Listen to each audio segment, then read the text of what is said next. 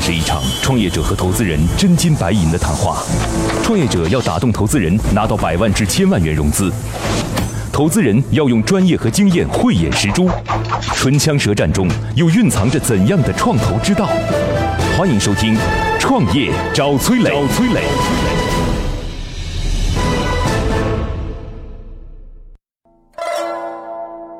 在喜马拉雅与蜻蜓 FM 搜索“创业找崔磊”，收听“创业找崔磊”更多精彩节目。中国男性服装消费市场未来的走向是怎样的？如何把需要个人定制的事情进行标准化？怎样提升自己生产出内容的影响力？欢迎收听今天的《创业找崔磊》。嗨，大家好，欢迎来到梦想加速度创业找崔磊。我们马上有请出今天的投资人和创业者。今天的投资人是来自于国内知名的早期投资机构天使湾创投的合伙人叶东东。Hello，你好，东东。Hello，崔磊。本项目由北京大学研究生会推荐。今日投资人叶东东，天使湾创投管理合伙人，创业邦年度中四十位四十岁以下明星投资人。投资案例包括洋码头、追书神器、下厨房、环球黑卡等项目。一直在坚持早期投资，早期投资这件事情真的挺难的。那所以现在去看项目，会有一些什么？哪些点上你可能会觉得创业者必须天生具备哪些光环？天生有一点是不会变的，我们还是就是找致力于卓越企业家精神、视创业为人生唯一选择的创业者。这就两个标准是我们不大会变。我觉得你现在应该投区块链的领域啊，因为那儿全是早期项目，就那没有成熟项目，那通通都是早期项目。我们很开放，我们区块链也在尝试。至少我们的态度就是拥抱一些变化，我们都会跳下去看一看，即使是泡沫。而且我认为长期来讲，区块链是有价值。我也很坚信价值。嗯，来吧，我们有请出今天的创业者，Amazing 的素耀辉。Hello，你好。Hello，崔老师好，叶老师好。今天很开心能来到创业找崔磊。今日创业者李耀辉，Amazing 创始人兼 CEO，北京大学风景园林专业，曾获北京市大学生创业大赛铜奖、北京大学未名双创创业大赛二等奖。节目进行到这里，我想说一下。如果你想创业却没有方向，如果你正在创业却缺少资源，如果你在创业路上遇到困难需要帮助，欢迎你加入国内知名的创业者社群乐客独角兽。在这里，你会遇到一万多名创业者的小伙伴，在你的行业、你的省份、地区，我们都有社群可以抱团同行，而且每周都有营销管理等等最新的干货课程和线下的活动。通过社群，我们能链接到全国两千多名优秀的投资人，我们还可以找到好的项目一块投资。加入的方式，点击微信。的右上角添加朋友，输入八六六二幺幺八六六二幺幺，加了好友之后呢，记得给我的朋友圈点赞哦。我每天会挑出十个小伙伴聊一聊。在这要告诉各位啊，我们现在在做的是北京大学和天使湾的专场。简单的向今天的投资人叶东东介绍一下今天 Amazing 的项目啊，他们呢是一个帮助男生来去进行搭配建议的。这样的一个服务者，目前的载体是公众号，然后未来的模式啊，就是你看我的文章，给你的建议，然后最终选择买什么样的衣服。当然，购买也在我这儿购买了。很巧啊，因为上一次我跟叶东东在录节目的时候，应该是去年了啊，帮他也带来的是一个服装类的项目，这次又是跟穿着打扮有关系。在这个行业当中，有一个很奇怪的项目叫做锤一啊。然后这个锤一呢，是很早很早的时候，我认识锤一的时候，锤一还没有获得机构的投资。但是锤一现在经过自己不断的迭代，已经变成了在这个行业当中非常知名的一家企业了。确实，确实。所以你们跟锤一会很像，对吗？对，我们也是一直在关注他们，跟他们类似的，像国外也有挺多类似这种，比如说 Stitch Fix。目前是一个公众号。然后呢，还没有后面商业化的运作。嗯，然后现在公众号的粉丝也不多，发过一篇报文，因为他目前指导的男生都是清华和北大的。嗯，哇，他们这些种子用户未来可不得了，要是请代言人的话，哇，好吧，都是各个领域当中未来可期的人才。来，接下来的时间我们来给到天使湾创投的管理合伙人叶东东，然后让他向今天的创业者提问，有请东东。接下来，投资人和崔磊将对项目的细节展开提问。刀光剑影中涌动着怎样的商业智慧？短兵相接里蕴含着怎样的创业之道？投资人的发问，创业者能顺利接招吗？中国男性服装消费市场未来的走向是怎样的？这个模式呢，就是市场上的确是已经有人在做了啊。那个，我其实也想知道，就是说你在哪些点上，就是是跟特别不一样的啊。就是因为现在这个模式，其实很多就是订阅制，用用这个寄盒子的方式，垂直用这种方式，然后它核心其实是是我们其实不是这个是在做穿搭的服务嘛，而且我们是有以人为来来来服务它的啊。所以你这个模式里面，就是你的点。哪些点觉得是你比较特别的，是跟别人不一样的？嗯嗯，明白了。我们想来做这件事情，其实是基于一个嗯学术的视角，想去探讨这个问题。这个我刚刚也讲过了。就比如说给您举一个例子，就是知乎嘛，对吧？它可能就是大家都在上面讨论一些很学术、很深刻的问题，那它跟百度知道可能就一下子拉开了这种差距。那我们其实也想做我们专业的一个知乎一样的。这样的一个东西，那其实像最近比较火的那个新媒体，像毕导呀，他其实也是说，把化学这个跟我们每个人没什么关系的事情来讲给你听，让很多人他会其实是很买单的。比如说我们年轻的群体，我其实就是想把这个东西就是类比到我们的这个方向上来，我们去用这个视角去探讨一些问题。比如说，可以给您举一个例子。嗯，就我们在比如说语文上面，我们以前都学过一篇文章，叫做《这个邹忌与城北徐公比美》。那我们就重新来探讨为什么城周邹忌他作为一个宰相要去跟城城北的这个长得最漂亮的美男子去比美？因为这篇文章是我们中学都背过的，所以我们对他有很深的印象。但是现在我从这个视角来解读。之后就会发现，哎，他为什么能当上宰相？其实就是因为他虽然长得不好看，他很在意自己的穿搭，他很在意自己在别人面前的形象。那这种形象能够帮助你更好的去面对职场和你的生活。那再比如说呢，我们有一篇文章叫做《世界一流大学的男青年如何在世界上代表中国形象的这样一个男性群体》。那我们可能会以周总理为一个例子来解读一下他在穿着和形象上面是怎么样在早期的这样的一个。中国为我们代表了这个中国的形象，所以我们希望把形象这件事情，不仅是说人家觉得你很帅，而是说这个东西是你对生活的一种态度，你对别人的一种态度。那我们以一个学术的视角来探讨这个问题。就是你对你有男朋友吗？哦，没有男朋友。就是那当然这个可能有点冒昧啊，就是我的意思是这个问题背后我在想，就是你了解男性有多少？就是对男性穿搭这个事情，对买衣服。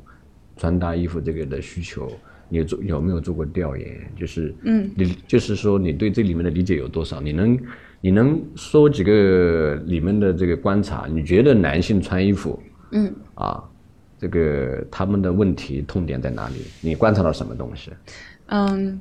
可以讲一个比较有意思的，因为这个才是最重要的。其实，对，其实我最开始做这个是有一天我在，嗯，呃，就北大就下课了嘛，然后我走在路上，正好下课的人流都对着我走过来，我就会发现所有的男生都穿的好像，可能说穿黑色、白色的比较多。那曾经我们有一个导师。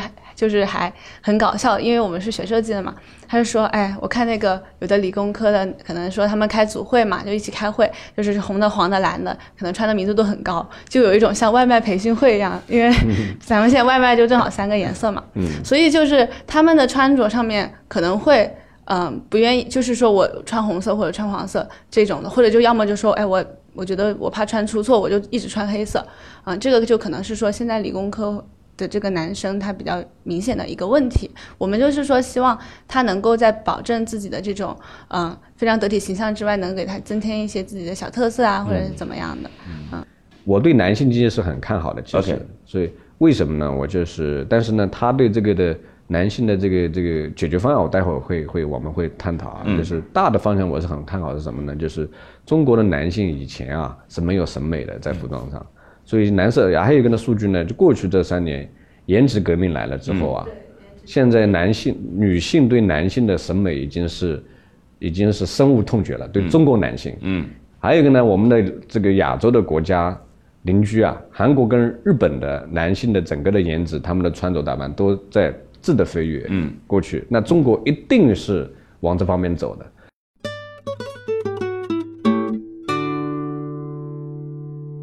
好的，在这里我要说一下哦，与优秀的人为伍，找到志同道合的人非常重要。我们的乐客独角兽创业社群已经有一万多名优秀的创业者了，无论你是什么行业，在这里都能找到匹配你的资源，一起抱团取暖。而且每天都有经验丰富的创业者在这分享营销管理的经验和知识。不少伙伴通过社群找到了配合默契的合伙人，适合自己的创业项目，甚至找到了自己项目的天使投资人。加入社群的方法很简单，打开微信，点击右上角添加朋友，直接输入八六六二幺幺八六六二幺幺就可以找到我们。加了好友之后，记得给我的朋友圈点赞哦，我每天会挑出十个小伙伴聊一聊。如何把需要个人定制的事情进行标准化？数据显示，去年男性经济的这个增长是。大概是就是在护肤品上，嗯，增加了百分之三十。OK，化妆品，了解就化妆品，男性经济都在崛起，可能穿搭怎么可能？但是问题是在于，就是说他们究竟要什么？就是他们，你你你大的方向我都很认可，你提供了什么？就是最这个就引导了这个，你的解决方案是什么样子的？就是就是你怎么样满足这个这些男性，大家都想提高他的他的穿着品味啊？怎么提高？你的解决方案是什么？不，还有呢，还有一个呢。我的建议，虽然我们投了锤，你先把锤这个模式忘掉。嗯，因为锤到现为止，虽然是我们投的，不代表它就是对的啊。这个就是很早有的人说啊，既然我们投，我肯定会说我们自己投的项目好。但是我我客观来讲，它不不一定，它这个模式一定是百分百正确。嗯。那我就说说我的理解吧。嗯，我们这边的话，其实一直在做一个周日的活动。嗯，这个活动是什么呢？比如说，我们这周探讨的问题是，嗯，这个，嗯，比如说你去面试一个 IT 企业，嗯，你到底应该穿什么样的衣服来？那我们这这个星期可能会，我们会在我们的这个，嗯，报名者中选一些有这个需求的男生，然后我们可能会请到这个 IT 企业的 HR。然后还会请到女生，就是多方面的，我们一起去用用一天的时间，我们去逛商场，我们去探讨这个问题，然后把这个问题写出来。我们会有一个报告嘛？那这个报告直接就会生成说我们对这个问题的了解，促使了我们有这样的一系列的搭配出来，对吧？那你您再去面试一个 IT 企业的时候，您就可以去购买说啊，这个这个场景之下，我就直接购买这一套，然后他送到我家里，我直接穿就可以。可以理解是你是基于场景？对，我是在基于场景在做销售。有哪些场景？比如说还可以提炼出来。除了一个是面试是非常好、非常棒的一个场景。因为现在面试的确是很多男性不知道怎么穿。嗯，一般就是面试相亲见甲方。面试相亲见甲方。对，然后这下面还可以细分很多。对，比如说相亲，嗯，你去见的这个对象，他说，比如说他比你小十岁，那他可能跟你这个穿着上有区别。如果对方是个土豪，该怎么穿？对对对对对。然后比如说，嗯，对方是一个嗯比较就是女强人什么各种的。应该还会有一些，比如说见到前女友的现男友，对对对对，参加前女友的婚礼等等 这些。OK，那那会有一些，你给我举举几个例子吧。比如说，就是要去见甲方该怎么穿？嗯，见甲方也分蛮多种的，比如说金融行业、IT 行业，然后建筑行业，那就金融行业吧。金融行业甲方该怎么穿啊？嗯。因为我也不是学金融的，嗯，对，而且那你自己给自己挖了个坑，对 对，但我可以就是理，就是虽然说我不太具具体的知道他要怎么穿，但是我可以提供一下我在研究这个问题的一个思路。嗯，那我们肯定就是说，在参加这个活动，在这个之前，我们要去了解，比如说我们从电影中了解，对吧？这种顶级的机构他们在穿着上，这个电影中是怎么样穿的，对吧？那现实生活中，HR 或者说在这样。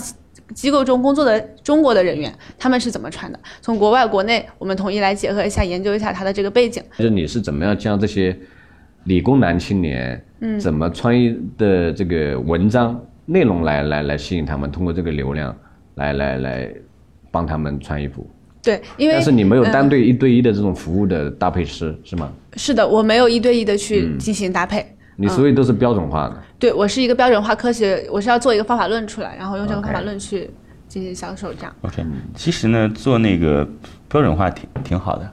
嗯，其实大数据这件事情，就是就是千人千面的大数据这件事，说实话，嗯，挺累的，就是在这个时间阶段，其实挺累的。他他是这样子的，就是因为这里的问题我们探讨啊，嗯，就是可能你刚才没提到，就是嗯嗯嗯，穿搭服务男性啊，嗯。你不管是虽然我刚才也很看好男性经济，但是穿衣对男性经济来讲，的确是一个很低频的东西。是，嗯，我就问一下崔磊，就是像你，你别问我了，我花了很多钱啊。他花，一般像我们理工男，像我们这种 IT 青年啊，而且可能这个这个一年其实买不了几次衣服。OK，他是相对来讲啊，那他因为是主持行业嘛，对对这个是这个文娱圈的嘛，是吧？嗯嗯，那我大部分的人其实一年配不了几次衣服，嗯，所以这种情况下他非常低频，嗯，非常低频的情况下呢，你不可能是说我每天让他发一些文章，我每天来看，嗯。这个可能性其实不高的，所以它本质上是一个服务经济，对，我觉得，呃，如果说对于比如说您这样就是已经事业有成的，您可以去购买更加昂贵或者说更加好的一个一对一的服务，那肯定对您的形象提升是更加有帮助的。但是其实对于年轻的，特别是刚走进社会的这种群体，他们是有这样的工作的需求，对吧？但是同时他们可能也没有那么高的付费能力？嗯，那我们做的标准化呢，其实是切往下的这样一些市场在做。所以就是是买淘宝你也知道买什么是吧？对对对，怎样提升自己生产出内容的影响力？所以你的逻辑就是说，我是更多的是面向你的用户肖像啊，更多的是面向年轻的，就是大学刚可能应届刚毕业，嗯，他通过一些场景来切入，对。不是更对的针对的那些已经是这个这个上班啊，或者他对自己的风格已经很已经很定型了，他知道自己穿什么的这种这帮人，是的，是的，是我们针对年年轻群体嘛，那年轻群体有一个特色就是说，比如说我的爸爸他可能会连续几天穿同样的一件衣服，但是年轻群体更多的大家会觉得哦，我每天要穿不一样的衣服啊。我们对于这个形象的这个理解，可能又会跟我爸爸那个年纪的人稍微有一些不一样。我们需要买更多的衣服来搭配自己。但这个时候就提你，你要考验你的 PGC 的能力了，就是你自己的穿搭服务的这个这些标准化，你必须刚好是现在年轻人他们比较喜闻乐见的这些这些这些这些这。些标准化的东西，否则如果你的 PGC 你的这个团队，嗯，他的本身的这个审美品味就是走、走了有问题，那那你为什么可能呢？就是你要还要就是像你要有影响力嘛，对，你怎么保证你的 PGC 的影响力呢？你怎么保证你的这个生出出来的东西就是能刚好是这些年轻孩子、年年轻同学喜欢的？嗯嗯，我觉得首先要取得他们信任，他觉得你这个东西是专业专业，对、嗯我们怎么专业，就怎么体现专业？对，就像我研究国外、研究国内，我研我的研究数据摆在上面，可能对于我们，比如说，呃，比如说研究生什么的，我就很相信这些东西。比如说一个网红，他给我推荐一个化妆品，我觉得我不会去买的。但是比如说有一个人他跟我说，哎，我是学化学的，我看这个化妆品成分它很好，那我就可能会去买。所以说是这个学术的视角，对我要从学术的视角让你去相信我。嗯，学霸的视角，你其实应该直接说学霸的视角对我我更希望说，不仅是说你认同他的说法吗？啊。网红不一定可以主导你的消费，但是学霸可以主导你的消费。我不太这个可能这个更多的啊嗯，是北大的想法，北大的学生的想法。北大的学生的想因为法。还有一个呢，就是你刚才这个呢，当然我没有是否定你的想法，就是你更多的是你的样本太少了。小树就是你你的这个视角可能啊，我认为就是过于稍微过得狭窄了，因为你是站在北大理工男这个视角上但这个切入点是很好的。了解 但是这个的大的这个，就是你我们的这个消费者，你不能只看到北大理工男。OK，嗯所以，所以你意思是特别学术，但是事实上，市场上大部分年轻人的这个视角是，我怎么样让我喜爱的那个小姑娘更喜欢我？嗯嗯啊，就是光学术这个视角去说，然后你说网红，那我觉得不管是北大还是其他学校，对很多真正的是这个网上的一些网红，如果他的品味真的是非常好，他很有说服力，那为什么不相信他呢？OK，对吧？我我有些要讲的啊，就是我会有一点点担心。我的担心是你不能切到这部分想要花更多代价的男生，因为从我目前来看呢，这部分人群其实，你你喜欢二次元吗？嗯，一般。就是耽美这个词儿，你知道吗？嗯，我知道。OK，对耽美这个事儿是什么意思呢？就各位想的日漫当中的男主角儿，或者说男主角儿跟男主角儿发生，就是这个这个，其实呢这衍生意义了啊，实际上它指的就是非常非常嗯美好的这些，就是很日系的这些男生。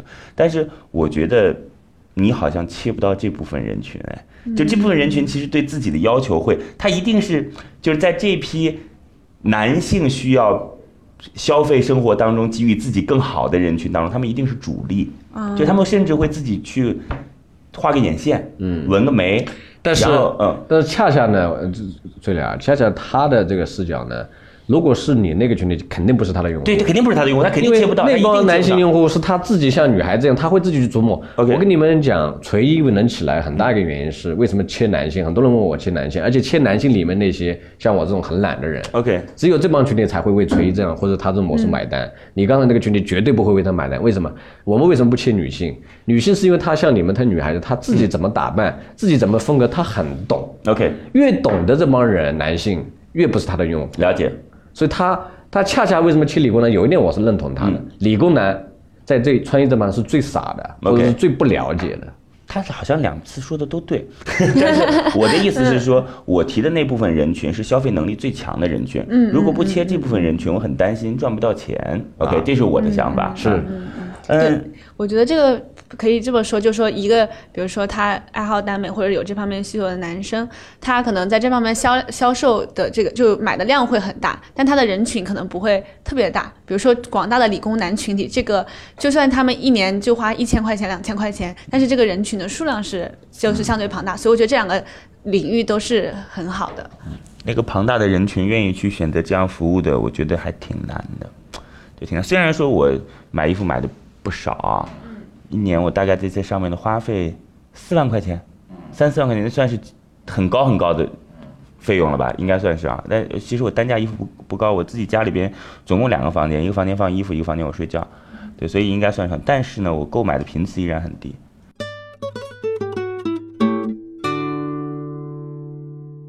有一点我要强调一下哦，已经有两百多位创业者通过我们拿到了投资人总共十亿以上的投资意向了。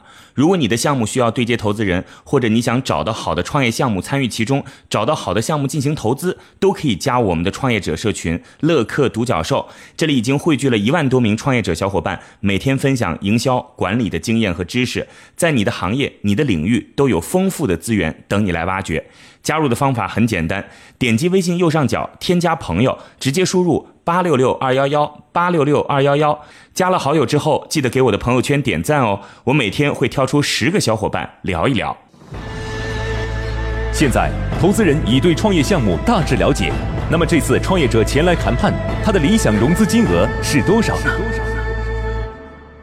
好吧，那那我们有个规则，就是你得先暂时离开一下，在离开之前，请你告诉我。你们现在需要融资多少钱？出让多少股份？嗯，我们现在的估值是两千万，然后我们 出让百分之十的股。为什么你会对自己有这么高的估值？我觉得这真的是很奇怪，因为我前段时间跟国外的一些项目做了一个交流，很多大学生啊，他们要的就超乎我的想象，就是他说三万美金，就就这样的啊，然后我都是觉得说怎么会这么这么便宜，所以。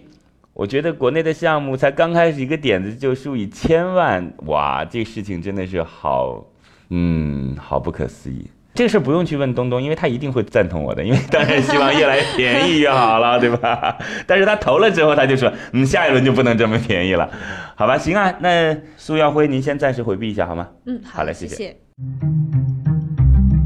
现在创业者已经离开谈判现场，只剩下投资人与崔磊。卸下所有的含蓄，他们会对创业者给出怎样的评价呢？好，创业者暂时离开。今天的投资人是来自于天使湾的合伙人叶东东。今天的创业者 Amenzi 素耀辉，他们做的事儿呢是帮助男性解决服饰穿搭的问题。这样的项目你已经投过了，那你个人对于再投一个这个项目的兴趣大吗？我还是有兴趣。所以你现在心中有答案了吗？有啊，有答案了是吗？嗯。好，那我们就有请创业者重新回来，我们来看看今天你最终的答案到底是什么。乐客独角兽创业找崔磊，It's show time。好，创业者重新回来，接下来投资人马上就要给到一个答案，可能会有一点紧张，我们马上有请出今天的投资人来给出这个项目方一个最终的结果。悬念即将揭晓，投资人是否会对创业者 say yes？让我们拭目以待。叶冬冬最终给出的结果是待定。好，我们来听听看原因。我刚才跟崔磊也在探讨啊，就是男性经济呢这个大方向，我是非常看好的。最主要的原因还是说，男性本身的让自己变得更美好也好，无论是皮肤也好，穿搭也好，你是为更多的尊重别人，而不是说光是为了自己。这个经济肯定会崛起。大方向没问题，切入点我觉得也没问题。基于你身边人的需求，而且理工男的确是一帮不会搭配的人，这个也是的确他们的刚需。现在问题在哪里呢？自己对男性究竟该怎么样穿这个东西本身你又是还不了解啊。然后呢，你的内容团队究竟有多么强，也还有很多的不确定性啊。然后呢，基于公众号跟小程序这一点，其实我这个渠道我觉得也是认同。只是说这个当下这个点上，接下来是很考验他们团队的能力。所以呢，就是接下来你需要做两件事情，第一个是把你自己的小程序能够构建完毕，然后呢，公众号能够再出几个像样点儿的内容。如果有了一点点数据的时候，记得第一时间要找到天使湾，因为他们是最支持年轻人梦想的是，而且我们投过类似的项目。好嘞，非常感谢各位，那我们也期待着双方在这样的一个待定之后，能够再次连接起缘分。我是崔磊，欢迎收听创业找崔磊，再见。今天的节目就到这了，非常遗憾，创业者的项目没有得到投资人的认可。希望通过此次的对话，创业者会更加明确自己的方向。最后给大家留一个小问题：中国男性的审美被大家普遍诟病，你觉得男性审美市场还有哪些机会呢？欢迎在评论区给我们留言哦。幸运听众将有机会免费加入乐客独角兽的创业者大家庭。感谢启迪之星、杭州无一 link 对本节目的大力支持。每个清晨，无论你是在拥挤的地铁，还是在汽车的车厢，还是在汽车的车厢，戴上耳机，打开音响，你就站在了创业投资的最前沿。创业投资的最前沿。每个夜晚，无论你在公司还是家中，打开微信，你都可以和来自全国的一万名创业者，在乐客独角兽社群里共同学习成长。各位听众朋友，大家好。每个周末，无论你在钱江两岸还是在珠江三角，走出家门，你就可以参与到乐客独角兽会员当地线下聚会交流。那么今天，呃，我跟大家分享的是乐客独角兽三年时间，帮助一万名创业者在孤独的创业之路上勇往直前。乐客独角兽聚焦投资百课时干货分享，思考有理有据，要合作不空谈，要合作不空谈。乐客独角兽汇聚最优秀的创业者，乐客独角兽汇聚最优秀的创业者，加入乐客，拯救你的创业人生。我是李阳，我是创丰资本的郭山，庐山资本的同乐客独角兽，每个梦想都值得尊重。